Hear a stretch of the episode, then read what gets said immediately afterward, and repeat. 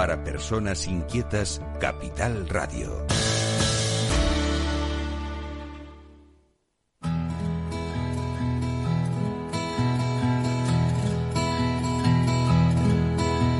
Comienza La Caja de Pandora. Al verte sonreír. Al verte sonreír.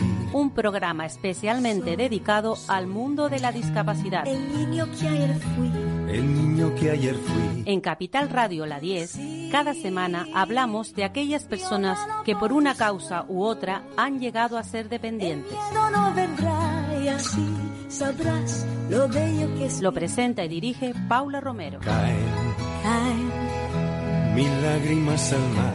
mil lágrimas al mar. Hola amigos, aquí estamos nuevamente. Después de un largo año de pandemia, estamos escapando. Siempre que alguien me pregunta que, qué tal, cómo estás, yo digo lo mismo, escapando, porque tenemos que ir corriendo delante del virus para que no nos pille. Y sobre todo teniendo esa prudencia que nunca debemos perder y que, bueno, pues mucha gente joven y, no tan joven eh, se lía la manta a la cabeza y hace tonterías que luego nos perjudica a todos. Y, y desde luego a un sector que también le perjudica es al, al de la discapacidad, sin lugar a dudas. Hoy quiero hablar con, con una persona que, bueno, que lleva mm, la, lleva la parte social de, de la Asociación Tinerfeña de Trisómicos 21. Ella se llama Marcela, Marcela Ibarra, y bueno, nos va a hablar un poco de, de lo que es eh, la, eh, precisamente el síndrome de Down, que aunque se habla muchísimo, se, o sea, se, creemos que lo conocemos todo, pero la realidad es otra. La realidad es que hay mucha ignorancia acerca de cómo y qué, qué es lo que, cómo se vive y qué es lo que es el síndrome de Down. Hola Marcela, Hola, buenos días. ¿me escuchas bien, verdad? Sí, te escucho perfecto. Perfecto, bueno. Bueno, yo eh, digo que tú estás, yo no sé cuánto tiempo llevas en la, en la asociación, pero debes conocer al dedillo, mm, bueno, todo lo que hay dentro Sí. de, de este mundo. Sí, casi 14 años. ¡Oh! Bastante. Sí, sí, sí. mucho, bueno, visto- mucho. Los, los he visto crecer desde... Hay muchos chicos que, bueno, como tenemos chicos de todas las edades, muchos han entrado siendo bebés y, y bueno, y, hasta día de hoy, ¿no? O sea que... Qué gusto. O sea que les tendrás, les tendrás cariño, las has visto crecer, Sí. bueno, conoces Sí, sus vivencias, la familia. Exacto. Sí, sí, sí, eh, sí. eh, Eh, es es como- parte, bueno, somos parte de la familia. Claro, claro. La verdad es que eso da mucho gusto porque, bueno, yo creo que cuando, cuando una, una familia se acerca a una asociación, pide, lo que va pidiendo es apoyo. Yo creo que muchas veces pide incluso hasta cariño. Sí, sobre todo Porque- que ser, ser comprendidos, ¿no? Porque lo que Sí. les sucede, o sea, en la mayoría de los casos, las familias que, que acuden a la asociación son, son papás y mamás que acaban de tener un bebé con síndrome de Down. Hablábamos de, de que las familias, bueno, pues van buscando apoyo. Sí, apoyo emocional sobre todo, lo que comentabas, lo que estabas comentando tú también al principio. Sí. Y bueno, y, y también, pues bueno, conocer también a otras familias que, que, que sean de la asociación, que hayan pasado también por lo mismo y, y bueno, pues eh, para eso está, ¿no? La, la asociación y, y por eso también acuden a, a nosotros. O sea, un poco para no sentirse solo, porque es un masazo Mm. cuando cuando te cae algo así, estás Sí. esperando a una persona y te viene otra con otras con otras eh, capacidades y con otras y con otras necesidades, por así decirlo, ¿no? Sí, exacto. Bueno, hace hace poco sí se colgó en, en, en Facebook, estaba publicado, nosotros la vimos, una carta que, que ponía como, bueno, como si fuera una similitud, ¿no? De, de eso que comentas, de- del el cambio de planes, ¿no? Es como si tú prepararas todo para irte de viaje a un país y de repente pues te cambian el viaje y en lugar de ir pues a Francia te vas a Italia, ¿no? Sí. pues, pues un poco un poco así esa es la, la sensación no de que tú estás preparado pues para una cosa y luego pues te llega otra que no te esperabas eh, vamos para Te nada encuentras- y, sí, te y encuentras con otra y realidad. información exacto, exacto. Sí. Bueno, ahora mismo la asociación qué número de, de de asociados tiene? ahora mismo tenemos 66 familias asociadas 66. Ajá. Mm, 66 familias y chicos pues de todas las edades desde desde bebés hasta hasta ya eh, personas ya entrando en, en vejez. Ajá, adultos ya mayorcitos. Mira, una cosa, eh, ¿es, ¿es una apreciación eh, nuestra o es verdad que que se ven, o sea, que se ven menos nacimientos con síndrome de Down? Sí, es, es cierto. Es cierto, pero bueno, eso ha sido por también la, los avances de la ciencia, ¿no? Y, y que hay cada vez más pruebas para, para detectarlo eh, que las que había antes, a lo mejor. Digo, antes no hace mucho, a lo mejor hace 15, 20 años. Sí. Eh, sí, es cierto. Es verdad que realmente la causa en sí de por qué se da el síndrome de Down no, no hay una causa específica, es decir, la única incidencia que sí se ha demostrado, pero como con cualquier patología que pueda nacer un niño, pues es la edad de la, de la madre, ¿no? Que, sí. Eh, por, por edad, por, pues bueno, pues a mayor de 35 años se conoce que existe un mayor, mayor riesgo, pero no, vamos, tenemos familias de parejas que son jóvenes y también, o sea, que realmente es algo aleatorio, que ahora mismo sin conocer las causas en sí le puede pasar a, cualquiera. Pero sí es cierto que, que, bueno, que está la prueba del ADN, está la, la prueba de la miocentesis, que aunque tiene riesgo de aborto, pues bueno, es una prueba que también está ahí y que se hace y por eso también se detectan menos casos. Claro. Pero bueno, también conocemos y, muy poquitos casos nos han llegado a la asociación de, de padres pues embarazados, ¿no? Y, y que saben que viene con síndrome de Down y nada, y que tiran para adelante y, y ellos esperan a su niño y, sí, claro, sí, sí. Claro. Hombre, eh, es muy loable, o sea, y cada cada individuo reacciona de una manera distinta, eh, está claro.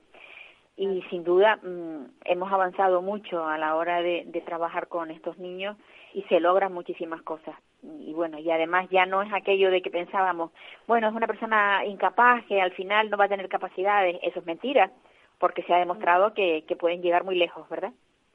Eh, sí, sobre todo si ponemos el foco en eso, en las capacidades, porque está claro que cuando, pero con, pero hasta con las personas que no tienen discapacidad, si vamos a ver los defectos que tenemos cada uno, pues al final somos nuestros defectos, ¿no?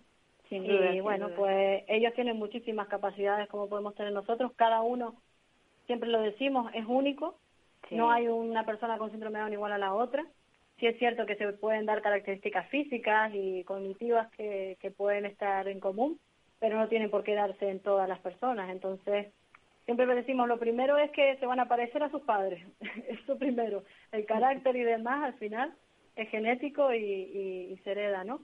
Y, la luego, bueno, están las características, exacto. y luego ya están las características, pero nosotros intentamos fijarnos en las habilidades que tiene cada uno y poder potenciar eso al, al máximo, empezando desde, desde temprana, que es, vamos, fundamental el trabajo en atención temprana con ellos desde que nacen. Marca muchísimo el desarrollo después de la persona. Sin duda.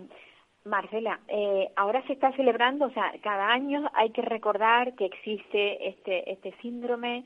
Eh, yo no sé si la, la asociación está cansada de ello o es realmente una especie de fiesta al año eh, para conmemorar que bueno que que la, esta asociación vive para ayudarles? ¿Cómo es la cosa? ¿Cómo lo vivís? ¿Cómo, lo, cómo se traduce? Nosotros, sí, bueno, nosotros eh, todo el mes de marzo estamos eh, haciendo acciones, eventos y demás en torno al Día del Síndrome de Down. O sea que es una fecha que, que sí que la, la aprovechamos mucho en la asociación y la, la esperamos porque a nivel de sensibilización, sobre todo, es lo que más nos, nos, nos ocupa, ¿no? La sensibilización, eh, también contactar con nuestros profesionales eh, que pidan formación sobre síndrome de Down, que se que se muestren pues bueno interesados en conocer eh, pautas de trabajo y demás. Eh, entonces aprovechamos muchísimo la fecha en, en ese sentido, quizás no tanto como una celebración,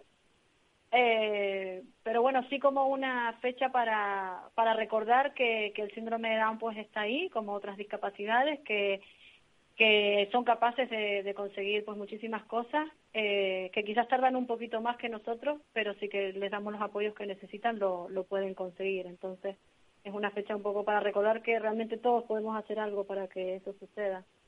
Sí. Eh, las personas con síndrome de Down siempre vienen acompañadas de, alguna otra cosa un problema por ejemplo de corazón problemas pulmonares. Eh, eso se da en todos los chicos no verdad bueno en todos chicos y chicas eh, sí, no, no se da. La cardiopatía mm, en el 50% de los nacimientos se, se suele dar. Eh, nacen con cardiopatía que, eh, bueno, los operan desde muy chiquititos, algunos pues les desaparece, es el, ¿no? Se cierra pues esa eh, ese soplo que, que con el que pueden nacer, pero otros pues sí eh, tienen que operarlos cuando cuando son bebés, cuando son chiquititos, pero vamos, es una operación que, que se hace en Gran Canaria, aquí en, en Canarias, ¿no? Y, y que bueno, que, que se puede llevar después una vida una vida normal. Eh, la cardiopatía es lo que más se oye. Y después bueno hay otras patologías asociadas como como pueden ser bueno problemas a lo mejor pulmonares o no por el, todo viene por el desarrollo. El, el síndrome una de las características que tiene es la hipotonía muscular que sus músculos pues son mucho más flojitos que los nuestros. Sí. Entonces claro músculos no solamente los que vemos no brazos y piernas después todo lo que conlleva lo que es el, los órganos y el, sobre todo la, el, sistema respiratorio entonces, si eso está flojito, al final todo va a estar más flojito. Por eso es muy importante trabajar con ellos desde pequeños, la atención temprana y demás, para poder fortalecer todo eso. Pero bueno, que son patologías que algunos tienen y otros no, y que, y que bueno, con los cuidados que, que se necesita, pues pueden llevar una vida normalizada, como, como el diabetes, la diabetes o, o celiaquía, que también suelen tener, con su tratamiento y su y bueno bueno eh, yo, yo sé que la lucha la lucha que, que, que se tiene eh, dentro de este mundo es eh, para que se les atienda la, esa atención temprana que la que, que además la mm. frase lo dice atención temprana y que cuanto antes se les aplique siempre será mejor. También la, tienen estos problemas los los niños con con síndrome de Down y ustedes ahí tienen algo para un poco digamos eh, apoyarles si no consiguen esa atención temprana a través de... ¿Puede ser así sí. o no? Sí, sí, sí, no, nosotros tenemos el, el servicio de atención temprana, eh, buscamos, pues, bueno, financiación, eh, subvenciones, eh, ayudas privadas y demás para que la familia, las familias mmm, suelen, pues bueno, la cuota que se les, se les cobra es un 30 o 40% lo que realmente sale del servicio Ajá. Y, y gracias a eso lo, lo podemos dar. Y bueno, y ahora pues estamos en, en, en reuniones y en seguimiento pues para con, tener convenios con la administración pública para que para que sea un servicio consolidado y, y público, ¿no? Que, que pueda ser financiado todo a través de la administración pública. Claro, Así claro, que es, es, sí, es tan importante, ¿no? Hacemos hacemos además también sensibilización en los hospitales. Eh, hemos entregado folletos, hemos hablado con médicos, sobre todo con los que están, los sanitarios que están en, en primera línea, ¿no? De, cuando hay un nacimiento pues de, de algún bebé con Down, que sepan que nosotros existimos y que les puedan asesorar para que vengan a la asociación. Y siempre se busca la manera de, de que puedan tener el servicio. Uh -huh. ¿Qué, ¿Qué es lo que necesitaría ahora mismo la Asociación Trisómicos 21? ¿Qué le hace falta? Uy, eh, ¿cuánto tiempo tengo? Uy, eh, mucho, mucho. Pues, hombre, la verdad que la asociación fue fundada por, por las mismas familias, por ocho familias de, de chicos Down y, y bueno, fíjate, a día de hoy pues hay 66 asociadas, ¿no? Eh, ha crecido a medida que ha ido, han ido creciendo los chicos, los servicios han ido creciendo con ellos, o sea, ya tenían edad escolar, pues tenemos apoyo educativo, eh, salen de, del colegio, del instituto, pues talleres laborales, ocupacionales, eh, tema de integración laboral, inclusión laboral es súper importante, ¿no? Es vamos, es, es a, a, todo lo que aspiramos, a lo que aspira cada, cada persona, ¿no? A, claro. a poder realizarse y, y, ser autónomo. Y bueno, vida independiente, pues también también damos damos respuesta ahí con un piso tutelado que, que tenemos en la laguna y, y ahora pues introduciendo programas de atención al envejecimiento, o sea que, que estamos a lo largo de toda su vida. Más apoyo, más apoyo por parte de la administración, eh, financiación más consolidada, que, no tengamos que estar buscando debajo de las piedras para poderles ofrecer los servicios, para que las familias, tenemos familias que, bueno, eh, como todo, ¿no? Y sobre todo más ahora con esta, en esta época, es más complicado también buscar recursos económicos y familias que, bueno, que incluso a lo mejor no tienen trabajo y demás, no puede ser que se queden en casa sin terapias por eso. Entonces, uh -huh. eh, más apoyo, creo que esto es una, bueno, como el síndrome de Down, como cualquier causa social, ¿no? es algo que, que compete a, a, a todos, a todo el, a toda la administración, a todos los ciudadanos y, y que consolide, se consolide a través de bueno los instrumentos que sean una financiación para, para que los servicios que necesitan los chicas, los chicos y los apoyos que necesiten los puedan tener. Eh, independientemente de, de los recursos que tengan o no. Marcela, aquello que se decía que las personas con, con síndrome de Down pues no eran longevas, y yo he conocido a gente muy Mm. mayor, pero es verdad que ellos tienen una vejez, digamos, mm, prematura o Sí, sí, sí, sí, sí. Bueno, la esperanza de vida ha crecido bastante, pero gracias a todos los apoyos que se han ido dando, ¿no? Antes, eh, a lo mejor hace 30 años no existía la atención temprana y, y eso marcaba mucho también el desarrollo de, de las personas con síndrome de Down. Todos lo- los avances que ha habido y, los apoyos y lo- los tratamientos que, que hay para ellos y actividades y también la apertura de la sociedad, ¿no? De, de bueno, de darles una oportunidad también de, de, de considerarlos como personas como somos todos y, y que puedan tener un, un trabajo. Todo eso ha hecho que, que realmente que ellos, eh, sí, superen los 60 años. Ahora mismo la, esperanza de vida ya supera los 60 años. Y sí es cierto que en el síndrome de Down, pues eh, ellos envejecen antes que nosotros, ya a partir de los 40 años más o menos, dependiendo, ¿eh? Esto se, o sea, estoy generalizando, es según también cada persona, pero lo que sí se ha visto, a partir de los 40 años, pues ya hay un envejecimiento prematuro y por eso tenemos el, el programa de envejecimiento activo eh, para que, para bueno, para alargar todo ese envejecimiento lo más que se pueda y que Claro. puedan tener una vida, pues, una calidad de vida. está claro que con una buena calidad de vida eh, todos vamos a, a, a, a durar mucho más tiempo, eso eso es indudable, ¿no? Pero ellos quizás Sí. más. Sí, sí, sí. Nosotros intentamos, a ver, tenemos muchísimos servicios, hay, eh, dependiendo de lo que quieran los chicos, tienen para elegir y hay, eh, aparte de las especializaciones, la fisioterapia, la logopedia y demás. Mm, Pero al fin y al cabo lo que buscamos es que sean felices, que el tiempo que estén en la asociación estén a gusto y si no es en la asociación fuera todos los recursos que pueda haber, que puedan hacer una vida normalizada y, y que sean felices, que yo creo que es lo que buscamos todos, cada uno, ¿no? En nuestra vida. Sí. Y sobre todo sus padres, sin duda. Totalmente, Pues- sí, totalmente. Marcela, mm, bueno, pues yo mm, deseo una larga vida a esa asociación, que ya la tiene larga, pero bueno, que continúe y sobre 28, todo que se 28 abra más, que, que haya, que entren más personas a formar parte de ella. Sí, sí, sí, sí. Bueno, ya cada vez también somos más los profesionales que estamos estamos en la asociación, Ujú. porque bueno, van creciendo los servicios y al final pues la, la, los perfiles pues se necesitan pues pues diferentes perfiles y vamos creciendo y bueno, y, y seguimos con retos y seguimos con, con ideas y proyectos en la cabeza que, que, que bueno, que, que sí que necesitamos que, que esto siga creciendo y, y que bueno, que los chicos consigan ser lo más autónomos posible, que es la, el, el fin de la, de la asociación. Pues sí. Bueno, aparte de todo esto, también hace falta ayudas económicas, porque Total. cualquier cosa que llegue desde ese sector eh, va a ser bienvenido, ¿no? Sí, sí, sí. Bueno, eso es fundamental para, para la vida de la asociación y claro, para que los servicios estén consolidados, ¿no? Y que no dependamos de que un año sí, otro año no. Hay, hay cosas que, bueno, que todo cuando cuando empieza o cuando ha empezado la asociación ha sido todo de a poco y, y ya, bueno, ya son son servicios ya consolidados que se necesitan, que, que las familias los demandan y que cada vez también nos llegan nos llegan también más, más familias y que el apoyo de la asociación al final que, que se nota, ¿no? En el colegio, lo notamos cuando nos llaman de diferentes colegios, institutos, pidiendo asesoramiento, eh, charlas, pues sensibilización, pues todo eso ya la propia sociedad lo demanda, o sea que, que nos marca la pauta de que hace falta. Pues nada, larga vida a esta asociación y sobre todo Muchas gracias, mm, Paula.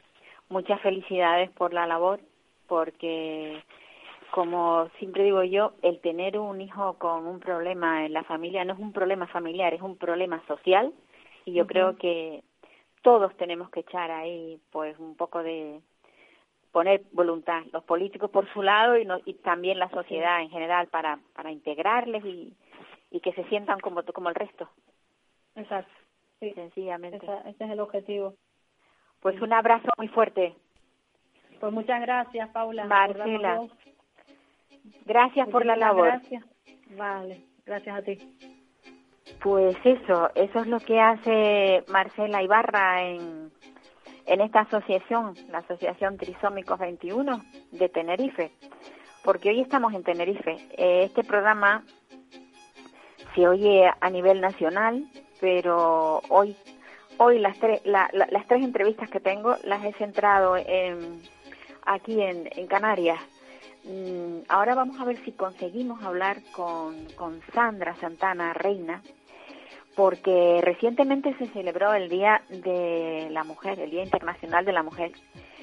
Y desde CERMI, desde CERMI, pues vamos a conocer la labor de esta organización en pro de la mujer con discapacidad, porque dentro de los actos que recientemente se han celebrado en el Día Internacional de la Mujer, pues que muchas veces no se sabe, cuando se dice CERMI no se sabe lo que es esta, estas siglas. Bueno, es el Comité de Entidades de Representantes de Personas con Discapacidad, en este caso de la Comunidad Autónoma de Canarias.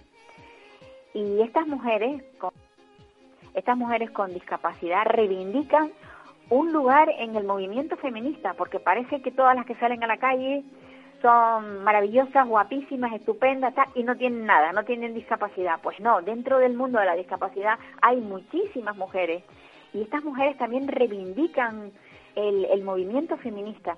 Y hoy, hoy tenemos al otro lado del teléfono a Sandra Santana Reina, que ella es una representante de CERMI, que además es una persona con discapacidad porque ella no ve y es muy luchadora. Yo, yo le tengo mucho afecto y desde luego quiero que nos cuente mm, qué labor es la que está haciendo CERMI.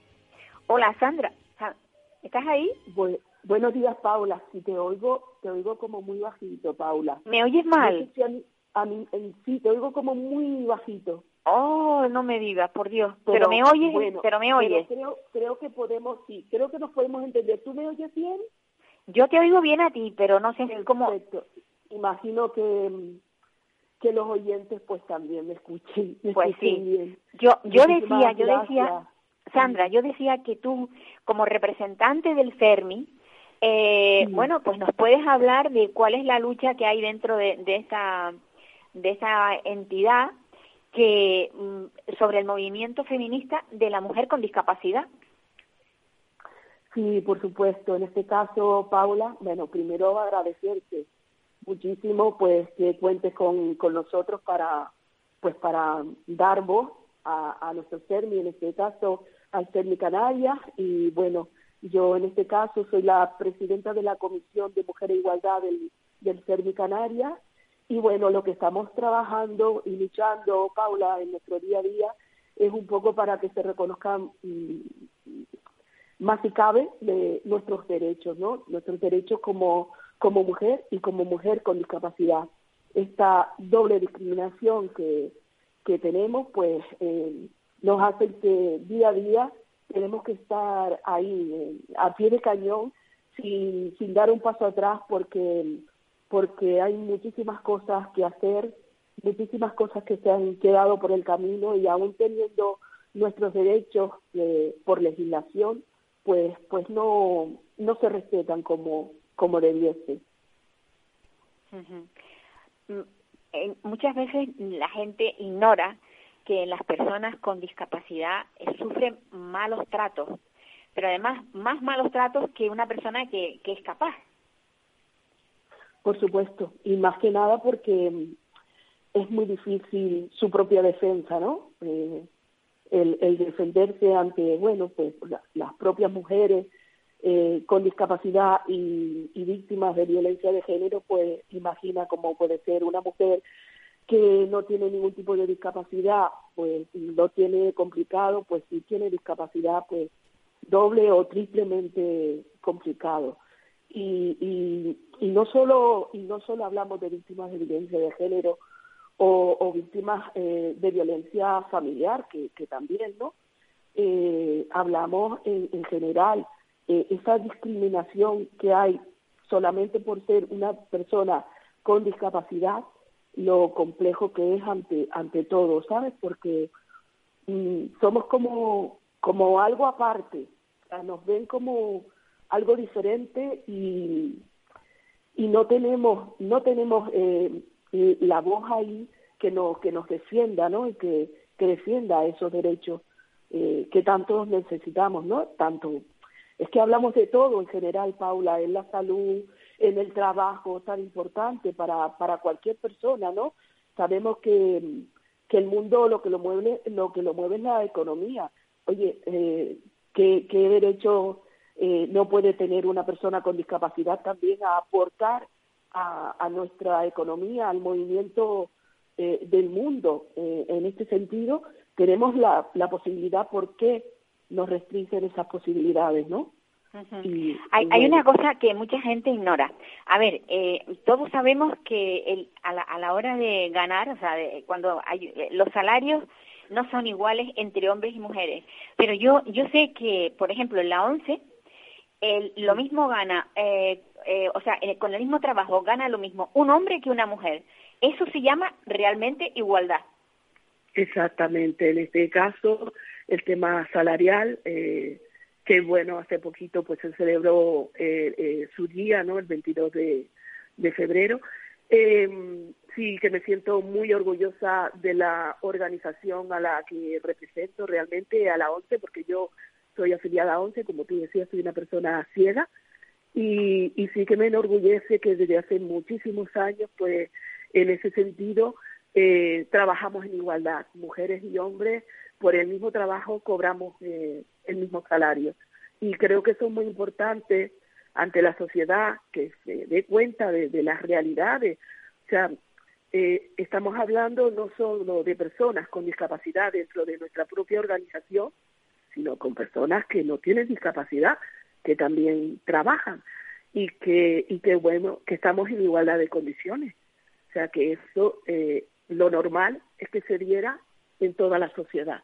Eso sería lo, lo ideal. Y bueno, a ver si pasito a pasito las cosas se van logrando, Paula. Sí, lo que pasa es que hace falta personas que luchen, que se muevan, porque es que si no, no, no logramos. O sea, sentaditos en casa no conseguimos nada. Ah, no, por supuesto, eso es así. Eso es así. Y es en todo, Paula.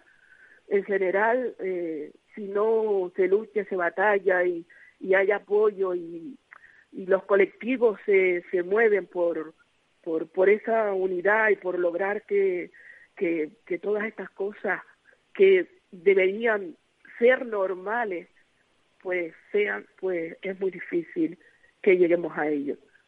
Siempre Ahora la mismo, mujer, el CERMI en general, la mujer en por- general por- siempre es, ha estado es un, mirada de un otra comité de entidades, ¿no? Que representan a las personas con, con discapacidad en esta comunidad autónoma. ¿Cuántas cuántas entidades eh, mm, representan, o sea, cuántas representa el CERMI? Pues el CERMI re- representa realmente a todas las discapacidades habidas por haber eh, en el mundo, realmente. Eh, dentro de, esta or- gran organización, pues están reconocidas todas las discapacidades. Y, existen las entidades que representan a cada una a cada una de ellas. Sí, para que para que un poco no no no, sea, la gente que nos escucha tenga idea. Eh, alguien con discapacidad directamente no puede pertenecer a CERMI, ¿verdad? No, lo que para pertenecer a CERMI tienes que ser una entidad representativa de, de personas con discapacidad.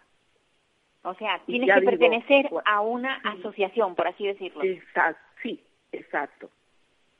O sea, que entonces el comité aglutina a todas las asociaciones, el de Canarias agluti- aglutina a todas las asociaciones que hay en Canarias, Sí, sí, ya sean de personas con discapacidad intelectual, de personas con ceguera. exacto, eh, sí, auditiva, eh, motórica, eh, enfermedades, bueno, eh, ya te digo que cualquier eh, en- eh, enfermedad discapacitante, ¿no? Cualquier discapacidad puede estar representada dentro de del CERMI. Del CERMI, ajá. Bueno, y entonces eh, en este año ustedes lo que han hecho es pues eso, un entre todos los actos que se han hecho, lo que han hecho ha sido una eh, un manifiesto. Sí, mira, Paula, esto llevamos haciéndolo mucho tiempo. Llevamos más, más de 20 años en que los colectivos con discapacidad se han ido uniendo y intentando alzar al- la voz un poco, ¿no? Para que, para que bueno, todos esos derechos que, que ahí eh, reconocemos dentro de, de ese manifiesto, pues, pues se pongan encima de la mesa y se trabaje por ello. Y llevamos, no, no es este año, o sea, llevamos muchos años detrás de, de esta lucha. Buscando, y, sí. y sí es verdad que, que anualmente pues mm, llevamos a cabo diferentes actos en esos días tan importantes que ojalá algún día digamos que no que no hay que que que eh, cómo se dice que manifestarse o Sí, que no. o- o- sí Eh, exactamente eh, sí, esto es algo que siempre, siempre digo yo. Me gustaría que no existiera el Día de la Mujer, ni el Día del Sí. Niño, ni el Día de... Porque Sí. querría decir que todo está tan normalizado que ni siquiera tenemos que Exactamente. recordarlo, ¿no? Claro claro Eso sería bueno. Tú, tú pero llevas año tras año hay que recordarlo es así tú llevas muchos años. Eh, ¿Cuántos años llevas tú con, con tu discapacidad?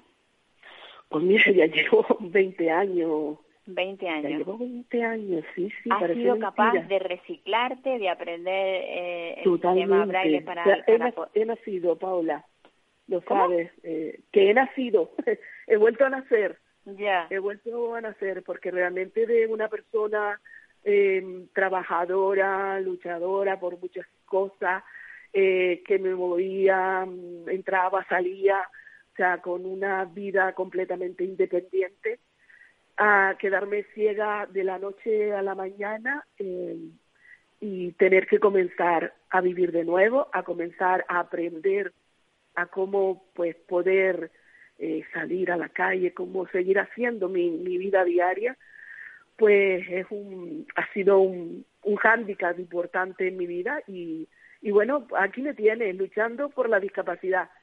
Que creo Pero es que, que además, además, Sandra, a mí lo que me ha maravillado de ti, tú tienes tu familia en la isla de enfrente, en Gran Canaria, Sí, y te vienes paraíso, aquí, sí, te vienes aquí, que no conoces Santa Cruz, bueno, no No, conoces Tenerife, no, no, y te manejas por todos lados perfectamente. Sí, bueno, con, con alguna dificultad que otra, porque porque es la realidad. Eh, la accesibilidad universal no ha llegado, no ha llegado al mundo en general, a Canarias, pues imagínate lo, las dificultades que puedan haber, ¿no?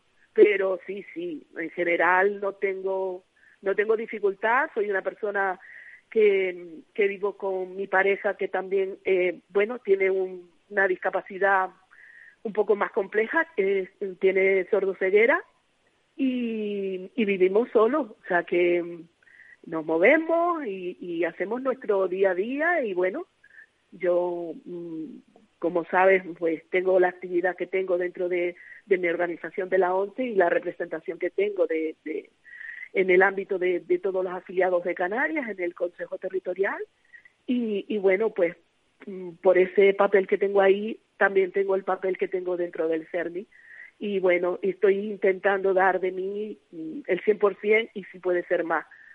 Así que Bueno, claro es que das mi más. vida y mi lucha Cuando diaria. te vas por ahí a dar conferencias, que vas a los colegios a explicar lo que es la, la, la ceguera, a explicar lo que es la, la- pues eso, lo, lo que son los derechos de las personas con discapacidad.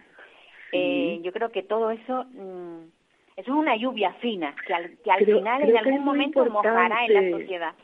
Claro, para nosotros, para, para nuestra organización, para, la ONCE, es muy importante, Paula, el que estos valores se vayan eh, dando desde, desde niños, porque al final es nuestro futuro, Paula.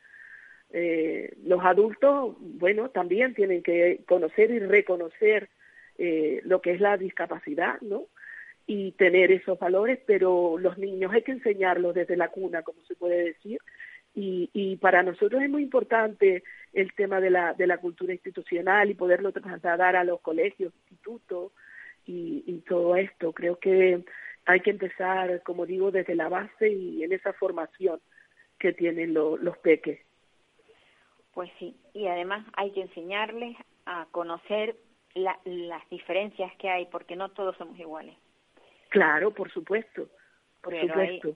Ahí la Sí. labor es bastante ardua, tiene que ser bastante Sí, ardua. sí, creo que todas, todas las entidades de, de la discapacidad, todas estas asociaciones, creo que, que desde, desde su punto de vista de la discapacidad, la que representan, también pueden, pueden dar ese, poner ese granito de arena para que la sociedad en general, pues, pues de verdad identifiquen cada discapacidad, cada dificultad que tiene cada discapacidad, porque como tú dices, bien dices, no todas son iguales. Yo, ¿qué quieres que te diga, Paula? yo si eh, no tuviera discapacidad, mucho mejor, pero como tengo discapacidad, la que quiero es la de la ceguera, sinceramente. Pues sinceramente, me puedo defender perfectamente y, no, yo siempre, yo siempre lo digo cuando hablo con algún ciego, tienes una suerte tremenda porque tienes tu inteligencia y con ella puedes manejarte como quieras. Y realmente, realmente lo que nos han enseñado, Paula, la realidad es la organización que tenemos detrás. Sí, porque es así, eso hay que reconocerlo. La organización que tenemos detrás es la que realmente nos han puesto en el camino de que podamos vivir con normalidad. ¿vale? Eso es mm, prioritario, vamos. Yo no tengo mayor agradecimiento que el que, que puedo tener a, a, esta organización, a la ONCE. Pues sí, hasta yo le hasta yo le tengo agradecimiento.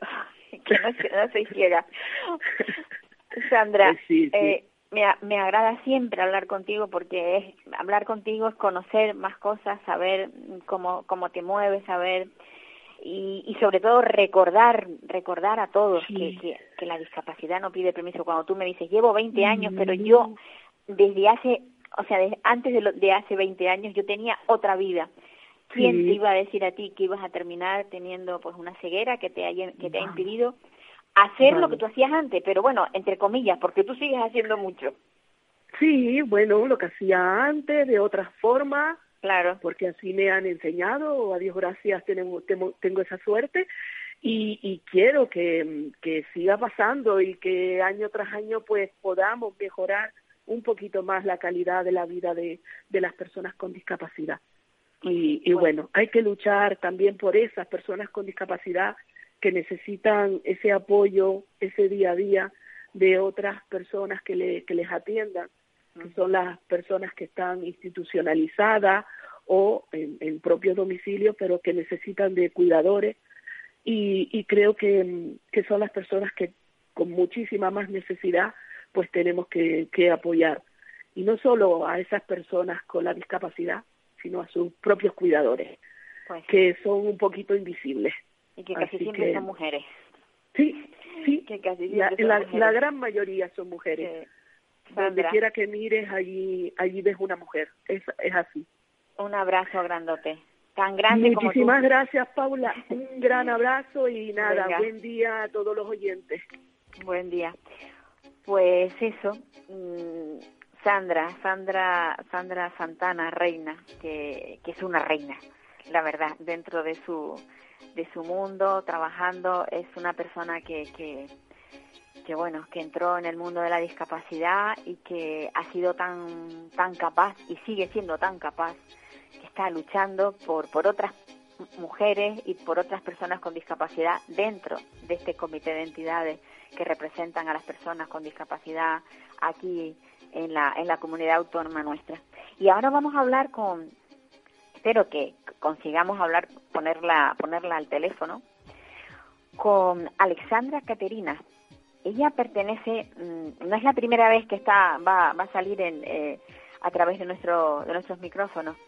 Mm, ella, mm, conjuntamente con otras madres, eh, han logrado que el gobierno eh, canario, bueno, pues poner de acuerdo a toda, a toda, o sea, a los que gobiernan y a los que están en la oposición para ver si consiguen cambiar un poco la ley, cambiar la ley para que eh, estas familias que tienen hijos con enfermedades raras, que les impide en ocasiones a las madres a el trabajar, eh, bueno, pues van a tratar de cambiar esto, esta ley para que no, terminados los 18 años, no cambie eh, el sistema, sino que puedan seguir teniendo eh, ese tiempo para compatibilizar su trabajo con el cuidado de su hijo o su hija con esta enfermedad rara. Espero que Alexandra Caterina esté localizable. No contesta. ¡Wow! Pues sí que vamos a seguir insistiéndolo, porque es, es tan importante que se, que se ponga al teléfono necesitamos que nos diga qué es lo que han logrado ellas, cómo, cómo, cómo, cómo consiguieron eh, estar, bueno, pues eh, llegar al, al propio al propio gobierno y, y que le bueno es que eh, realmente realmente he recibido un mensaje un mensaje en el que me dice que sentía mucho no poder salir en antena pero que hay otra persona que también pertenece al mismo grupo y que podría eh, estar con, con nosotros. Con lo cual, vamos a ver si intentamos pasar eh, este teléfono para poderla llamar y que entre en antena y nos cuente cómo ha sido el, el de lo que estamos hablando, cómo así, cómo han logrado ellos que, que bueno que el gobierno se interese y que y que nos ponga y que les ponga, mejor dicho, eh, bueno, pues eso, a su disposición el, un tiempo, ampliar ese tiempo de cuidado a, esa, a esos hijos que tienen con, con, con discapacidad. Vamos a ver si conseguimos hablar con Elisa, Elisa que debe ser, como digo ya, otra madre que también sufre las mismas consecuencias de tener un hijo con, con discapacidad. No hemos hablado nunca nunca con ella, pero espero que se ponga el teléfono. Y bueno, como les decía yo, eh, cuando hablábamos antes con esta, con, con Sandra Santana, que la discapacidad que no pide permiso y que en cualquier momento te puede caer encima, hace que cambie tu vida, hace que cambie no solamente la vida de la persona en sí, sino la vida de sus familiares, porque cuando yo, siempre lo digo, cuando cuando una, unos padres eh, están esperando el nacimiento de un hijo, están esperando un hijo que venga en perfectas condiciones. A nadie se le ocurre pensar que va a tener un hijo con ningún problema ni con ninguna enfermedad. Y entonces cuando, cuando te llega el nacimiento de tu hijo y de pronto te tropiezas con que esa persona a la que esperabas, ese, ese bebé al que esperabas, tiene problemas y no sabes qué hacer, porque es un, es un choque tremendo, o sea, es, es sentirte mm, invadido de, de, de, un dolor tan profundo cuando, cuando te llega un hijo con estas características, no sabes qué hacer, no sabes a dónde ir, no sabes a quién recurrir. Y entonces está ahí el milagro de las asociaciones, porque en muchas, en muchas ocasiones lo que necesitas es encontrarte con un grupo de personas que ya han pasado por lo tuyo, donde te vas a sentir acompañado, como, como hablaba yo con, con la con Marcela Ibarra, la de la de Trisómicos 21.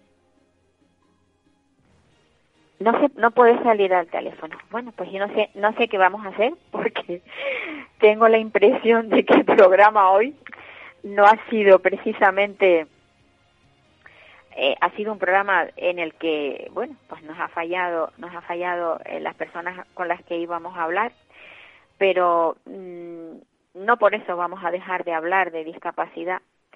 Vamos a seguir hablando de discapacidad porque eh, vamos a, a, empezar pensando que eh, lo que decía yo antes, que cuando tienes a alguien con una discapacidad eh, necesitas un apoyo y ese apoyo solamente lo, lo logras a través de otras personas que también tengan ese problema. Eh, porque sí, los profesionales te, te, te, orientan, te, pueden decir esto, eh, puedes, puedes tener este o aquella, eh, o sea, este, este, o aquel camino a seguir, pero realmente mm, no no es lo mismo que tropiece con una persona que te, que te diga, yo lo he vivido, mira, y aquí estoy, y he salido adelante con mi hijo y estoy luchando, y como yo también lo puedes, lo puedes hacer tú. Vamos a ver si conseguimos hablar con Elia Sacramento. Elia Sacramento, que también es otra de las madres que pertenecen al, grupo este de, de, madres luchadoras que, que están tratando que el gobierno les, les resuelva ese, ese gran problema que tienen. No sé si desde control van a conseguir hablar con, con Elia Sacramento. Esperemos que así, que así sea.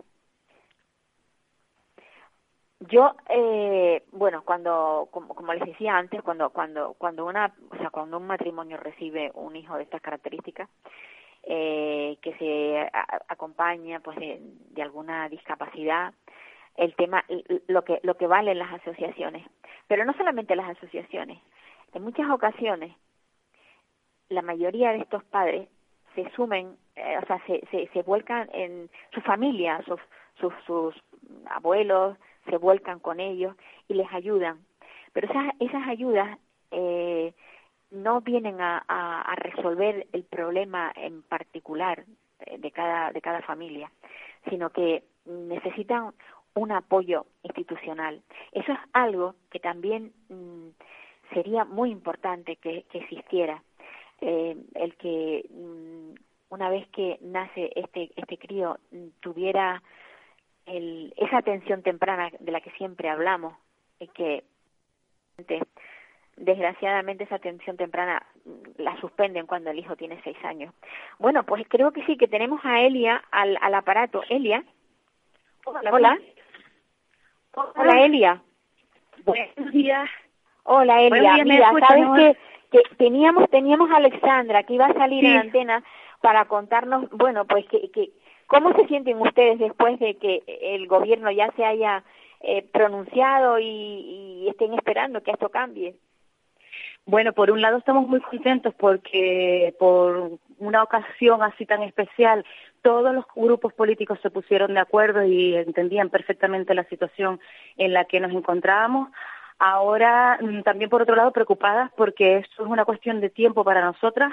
Alexandra se tendría que incorporar en marzo y me tendría que incorporar en mayo eh, porque nuestros hijos cumplen 18 años y esto no va a salir a tiempo. Aparte de que precisamente Alexandra hoy no se puede poner porque está, se encuentra mal, yo también estoy, vamos, con dolores por todos lados, tuve que ir al médico porque todo este tipo de cosas a los padres que estamos constantemente luchando por los derechos de nuestros hijos nos pasan facturas físicamente. Claro. Y entonces eh, es lo que tenemos ahora mismo. O sea, bueno, ¿y qué, qué sensación? Eh, yo me imagino que fuisteis al Parlamento el día de, de la moción. Sí, efectivamente, nosotras fuimos cuatro madres. ¿qué, sensación, qué sensación experimentaste? Allí? Mira, la verdad que fue muy emotivo porque si bien nosotros habíamos hablado con Teresa Cruz para presentar la PNL que está en el PSOE, eh, ella pues por un fallo que hubo no la pudo presentar, pero fue súper honesta y sabía que Poli Suárez del PP eh, tenía una proposición, Poli modificó la proposición más que se asemejaba más a nuestras necesidades y entre los dos eh, presentaron la PNL, el PSOE con unas enmiendas. O sea, estas cosas, según lo dice también el presidente del gobierno, pasan, vamos, contado con los dedos de la mano. Entonces, que se hayan puesto de acuerdo los dos grandes grupos políticos eh, mm, para sacar una PNL y que todos los grupos, mm, los, los demás que estaban allí también eh, se dirigieron a nosotros, porque nosotros estábamos arriba, en la parte alta, eh, se dirigieron a nosotros cada vez que hablaban, eh, se ponían un poco en situación.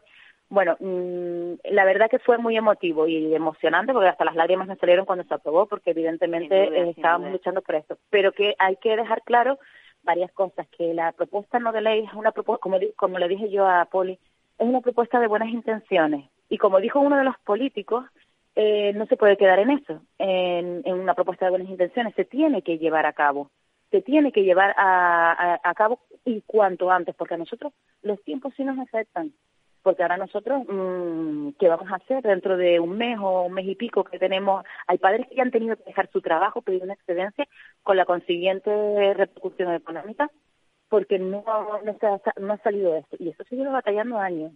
Claro. Se lleva batallando años. Elía, ¿y esto a dónde tiene que ir? ¿Al gobierno central? Efectivamente, la PNL, la propuesta era pues modificar que no solo se fuera hasta los 18 años, sino también eh, que instar al gobierno central, porque claro, si se aprueba aquí y se lleva a cabo aquí, solo el gobierno de Canarias tiene potestad de manejar sus presupuestos y solo podrían ser para el personal que trabaja para, para el gobierno de, Canarias, sobre todo personal funcionarios laborales. Pero claro, no es para todos, porque ellos no pueden manejar esa, ese volumen. Entonces se trata de instar al gobierno central para que haga las modificaciones oportunas y que la seguridad social se haga cargo de esta situación y mm, tendrán que modificar presupuestos o lo que sea.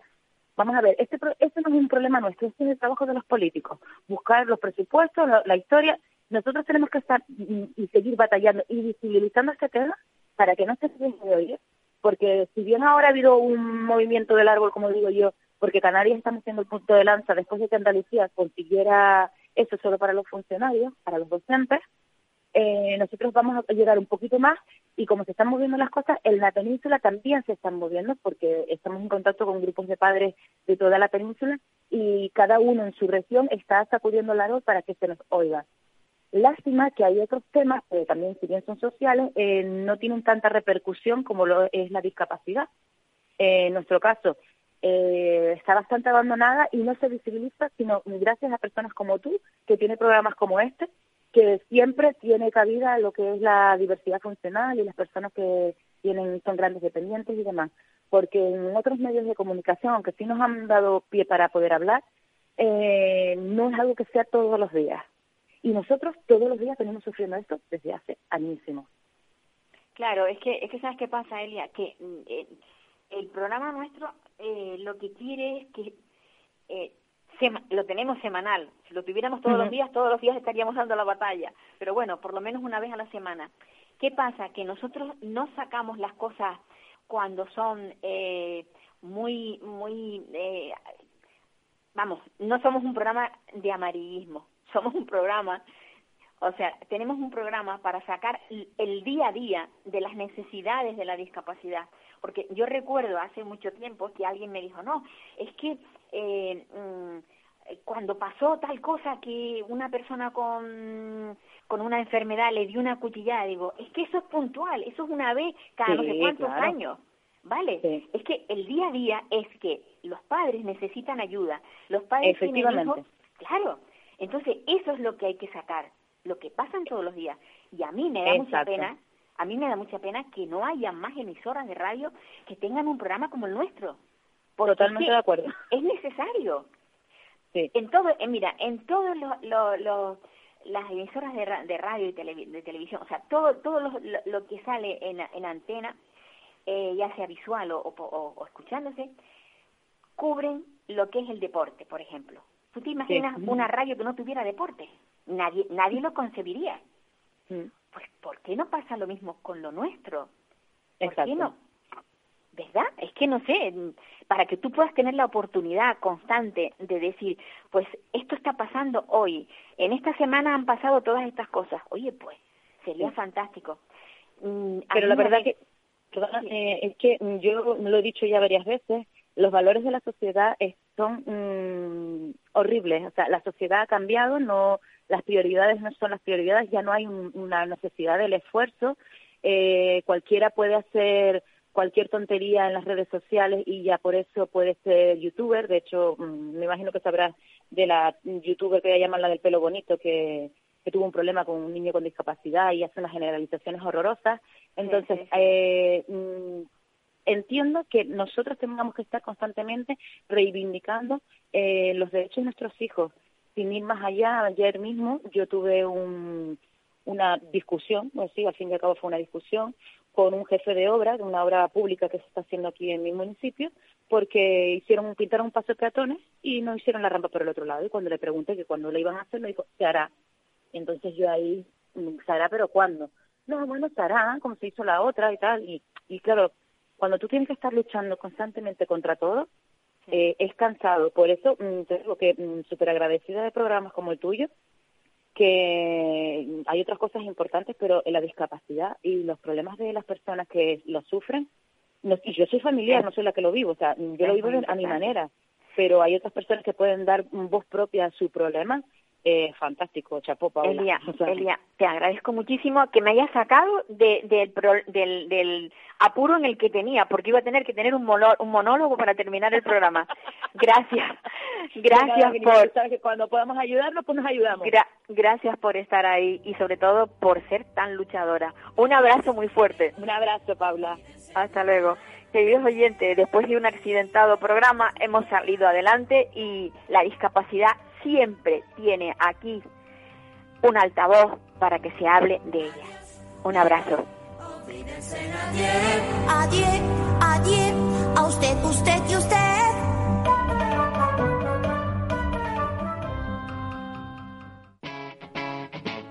Capital Radio.